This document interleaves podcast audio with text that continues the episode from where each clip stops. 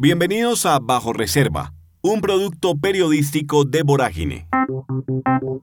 En una de las llamadas interceptadas que recogió la Corte Suprema, Nova Lorena Cañón dice que el gobernador de Magdalena la sostiene económicamente. Cañón era la relacionista pública de la organización criminal Las Marionetas.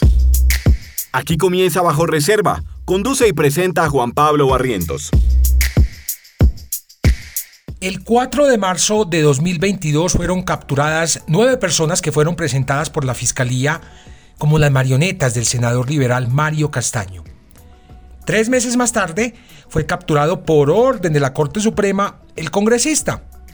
Es investigado por su probable participación como líder de una organización criminal conformada por funcionarios y particulares que de común acuerdo habrían intervenido en la viabilización de proyectos formulados en entidades del orden nacional por alcaldías y la manipulación de contratos con el fin de apropiarse de parte de recursos del Estado en beneficio propio y de terceros.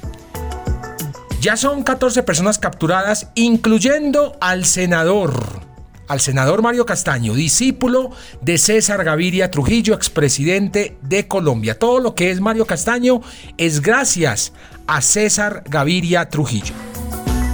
Estas 14 personas ya han sido imputadas con los delitos de concierto para delinquir, interés indebido en la celebración de contratos, peculado por apropiación, estafa y concusión.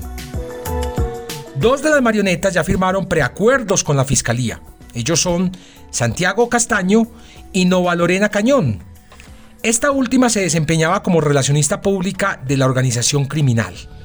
En varios audios se le escucha hablar, por ejemplo, con Juliana Márquez, madre del hoy expresidente Iván Duque, a quien identifican en la red como la madrina. En una calorada conversación que Nova Lorena tuvo con otro miembro de la red, en la que peleaban por dinero, Cañón menciona al gobernador de Magdalena. La transcripción de esta llamada, una de las 3.535 que interceptó la Fiscalía, fue plasmada por la Corte Suprema en un documento de 361 páginas con el que decidió que Mario Castaño debía seguir en la cárcel. En esa llamada que ustedes pueden encontrar en la página eh, de Vorágine, www.voragine.co, en esa llamada, Nova Lorena dice que el gobernador de Magdalena es quien la sostiene, la sostiene económicamente. Carlos Caicedo es el gobernador de ese departamento desde el primero de enero de 2020.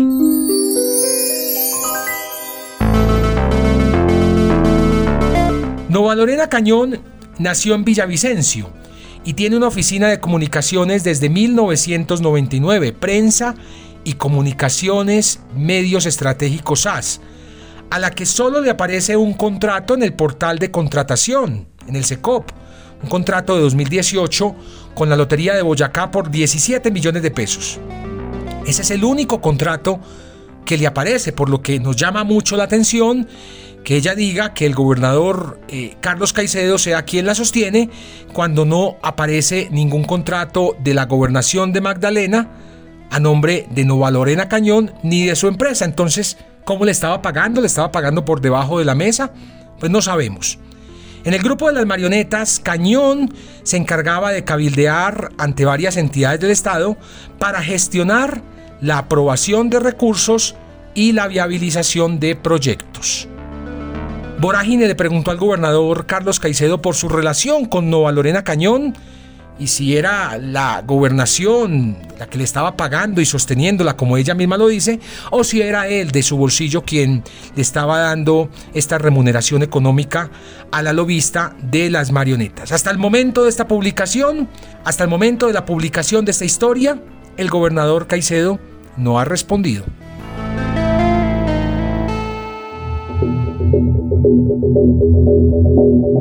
Bajo Reserva es un podcast de Vorágine Periodismo Contracorriente, una producción de Ricardo Medivil para Virtua. En la producción sonora, Carlos Sanabria. Locución, Camila Gómez. Más investigaciones e historias en www.voragine.co y en redes sociales, arroba voragineco. Gracias por escuchar.